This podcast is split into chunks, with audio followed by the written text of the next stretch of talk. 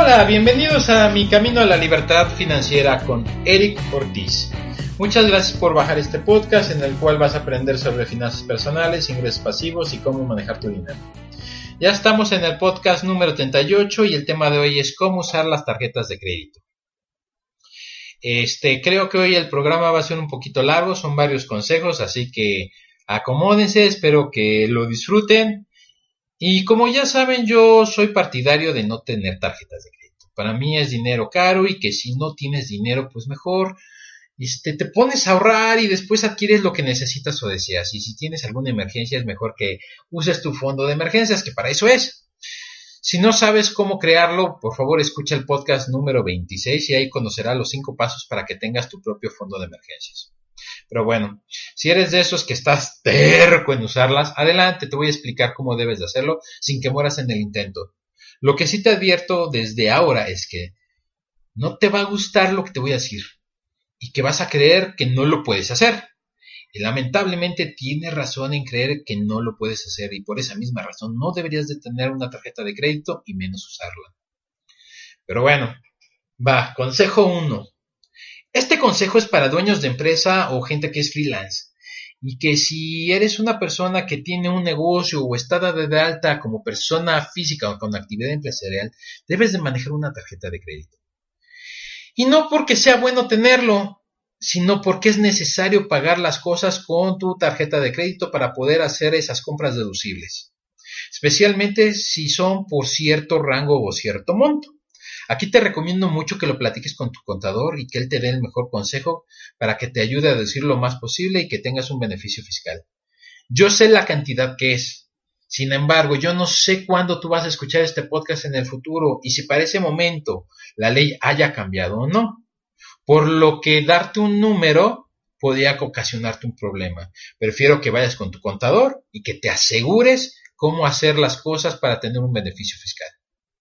Y es por eso que hago esta guía, para aquellos que no tienen opción y que la deben de usar. Pero si eres un empleado, la verdad es que no la requieres. Y mejor usa tarjetas de débito. Y siempre que, que pueda, te lo voy a estar repitiendo. ¿Sale? Consejo 2. El crédito está diseñado para la gente que tiene dinero y no para los que no tienen. ¿Esto qué significa? Que el crédito está diseñado para que busques un apalancamiento financiero.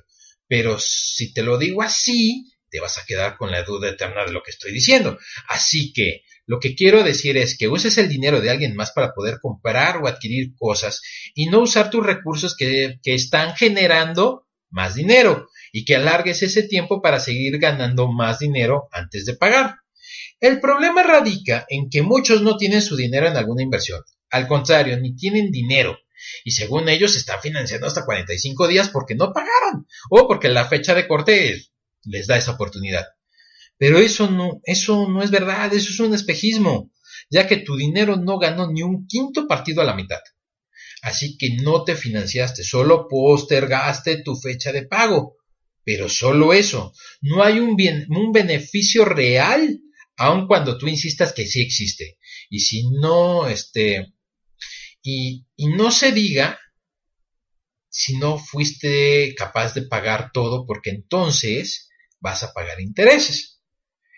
¿Y eso qué significa? Que se convierte en una fuga de dinero y lo que compraste se volvió aún más caro. Consejo 3. Este consejo va de la mano con el consejo 2 y puedes comprar este a crédito, más bien, perdón, y cuando compres a crédito, asegúrate que es para comprar algún activo que te va a dejar dinero a corto, mediano o largo plazo, ya que te vas a estar financiando. O sea, estás usando el dinero de alguien más para tener una fuente de ingresos con la cual te va a ayudar a pagar el crédito que adquiriste. Pero la mayoría, ¿qué es lo que hace? Compra televisores, despensa, rompa, ropa y 20 mil chunches para cubrir sus necesidades. No me malentiendas, todos tenemos necesidades y todos queremos las mejores cosas. Pero no uses la tarjeta de crédito para adquirirlas. Lo mejor es que ahorres para tenerlas y pagues en efectivo. Ya de esto lo hablé en el podcast pasado. Y Lo que pasa es que cuando tú compras los 20 mil chunches, eso no te ayuda a generar más dinero. Al contrario, hubo cosas que ya ni tienes y aún así sigues pagando y estoy seguro que te ha pasado o te está pasando. Consejo 4. Los meses sin intereses son maravillosos para los negocios y bancos porque te ofrecen la oportunidad de tener algo y tener cómodas mensualidades. Pero el chiste aquí es que no siempre es una buena idea, ya que si eres dueño de negocio y quieres financiarte a meses por compras que quieres tu empresa, este, pues está bien, ¿no? Ya que no te, no te descapitalizas. O sea, que no pierdes todo tu dinero de un golpe, sino más bien poco a poco y lo que compraste te va a ayudar a generar más dinero y que se pague solo. Pero como ya te dije, si compras este, chucherías, estás haciendo una terrible decisión, ya que tomas una deuda por X cantidad de tiempo y que lejos de ayudarte se vuelve una carga financiera que no te va a ayudar en nada, que se convierte en una fuga de dinero y las fugas de dinero son muy malas, ya que no son, son las que no te permiten generar riqueza. Consejo 5. Sé totalero. Así de fácil y sencillo. ¿Te acuerdas del consejo 2? Bueno, el crédito es para los que tienen dinero, por lo que debes de usar la tarjeta de crédito para financiarte y a la fecha de pago debes de asegurarte de pagar siempre, siempre, de los siempre, el 100% para, para evitar el pago de, de los intereses. Aquí es cuando debes de conocer perfectamente tu capacidad de pago ya que esta te va a decir por cuánto dinero te puedes endeudar. Si no conoces tu capacidad de pago, mejor ni te metas en problemas, porque vas a terminar, digo, vas a terminar poniendo dinero que por querer comprar algo hoy y no saber esperar a tener el dinero y poderlo comprar en efectivo mañana, te puedes meter en problemas. Tener un presupuesto te va a ayudar muchísimo a calcular tu capacidad de pago. La verdad es que el presupuesto es una chulada, porque si lo tienes bien hecho te va a ayudar en muchas cosas, no solo para tener orden en tu dinero. Es más, para mí es mi herramienta favorita y de ahí sale mucha información que necesito para mis finanzas personales. Y ya está a la vuelta de la esquina mi formato de presupuesto. Así que ya es cosa de días. La verdad estoy planeando, sí, este, que salga el día 3 de marzo.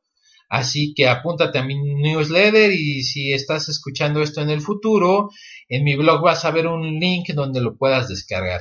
Pero la primicia es para todos aquellos suscriptores de mi newsletter. Así que lo único que tienes que hacer si lo quieres recibir antes que todos, pues vete a mi blog, a mi camino a la libertad financiera.wordpress.com Ahí vas a ver una imagen con un sobre y te vas a, le vas a dar un clic. En el futuro, obviamente, esa imagen va a cambiar ya que tenga el diseño finalizado. Pero ahorita esté ese sobre, apúntate y sé de los primeros. Pero bueno, se acabó el comercial y, y retomemos un poco el tema, ¿no? Y una forma muy fácil de calcular tu capacidad de pago es tener identificado tu ingreso neto. O sea, ya después de haber pagado tus impuestos, ya es lo que te queda. Después de restar, este, de aquí tus impuestos, eh, es cuando tu presupuesto va a cobrar vida y necesitas determinar cuánto dinero tú gastas. Perdón. Y por último, vas a restar de tus ingresos tus gastos y lo que sobra es el dinero que tienes para adquirir, una deuda. Pero quieres, quieres que sea honesto, creo que cantinflé y, y, es mejor que te ponga un ejemplo. Y, y vamos a hacerlo rápido, ¿va? Supongamos que ganas 15 mil pesos y de impuestos te quitan unos 4 mil 500 pesos aproximadamente. Acuérdense, es solo para cumplir con el ejemplo, no son datos exactos, así que sígueme, por favor. Así que te vas a poner a restar los 15.000 menos los 4.500, te van a dar 10.500. Ahora tienes gastos de 9.000 pesos. Y aquí viene lo bueno. Ya que debes de restar de tu ingreso 10.500 menos tus gastos, que son 9.000, y te va a quedar una cantidad de 1.500 pesos. Creo que ahora sí ya me salió y fui más claro. Por lo que tu capacidad de pago es de 1.500 pesos, que representa un 10% de tu sueldo y que no te puedes endeudar por una cantidad mayor a esta. A muchos no les queda ni un peso y aún así se endeudan. Y si ese es tu caso, deja decirte que estás haciendo malas cosas y te estás poniendo en riesgo de adquirir una deuda que después se vuelva muy difícil de pagar. Conocer tu capacidad de pago te va a ayudar a conocer mejor tus límites y que evites caer en errores financieros que debiste de haber prevenido desde un inicio, antes de comprar esa televisión, ese auto, inclusive esa casa. Por lo que puede pasar, o lo que puede pasar es que pierdas tu dinero porque después no tengas con qué pagar. Así que ten mucho cuidado y conoce perfectamente tu capacidad de pago antes de endeudarte. Consejo 6. Las tarjetas de crédito no son una extensión de tu sueldo. No es dinero adicional para que puedas cubrir tus gastos o tus caprichos, según sea el caso, obviamente. El crédito es caro, es dinero caro y que vas a tener que pagar y que no y que no tienes que que ver este como si fuera un aumento de sueldo con cada tarjeta de crédito que adquieres o que tienes. Así que olvida esa falsa idea de que pues, es dinero extra, ¿no? La verdad es que ese dinero ni siquiera es tuyo, es dinero del banco y que te va a querer cobrar muy caro a través de las tasas de interés que varían obviamente de acuerdo al banco, pero hay algunas que llegan a superar hasta el 100%. Y es cuando digo, ¡ay! Es mucho, ¿no? Así que ten mucho cuidado con lo que piensas y compras. Consejo 7, y ya es mi último consejo, porque ya llevamos mucho tiempo. Tener una tarjeta por los puntos que te da es para muchos la mejor idea. Casi casi te dicen que es el mejor invento, pero no, les, no es así, o sea,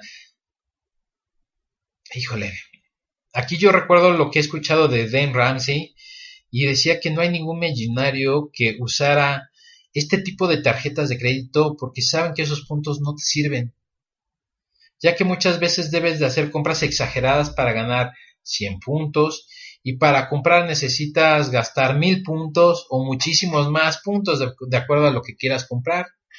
Y que por si fuera poco, también debes de hacer un pago en efectivo más tus puntos para adquirir un bien, por lo que yo te pregunto, ¿cuál es el motivo de hacerlo? Mejor ahorra y cómprate lo más barato pagando en efectivo. Al final del día, se trata de optimizar tus gastos.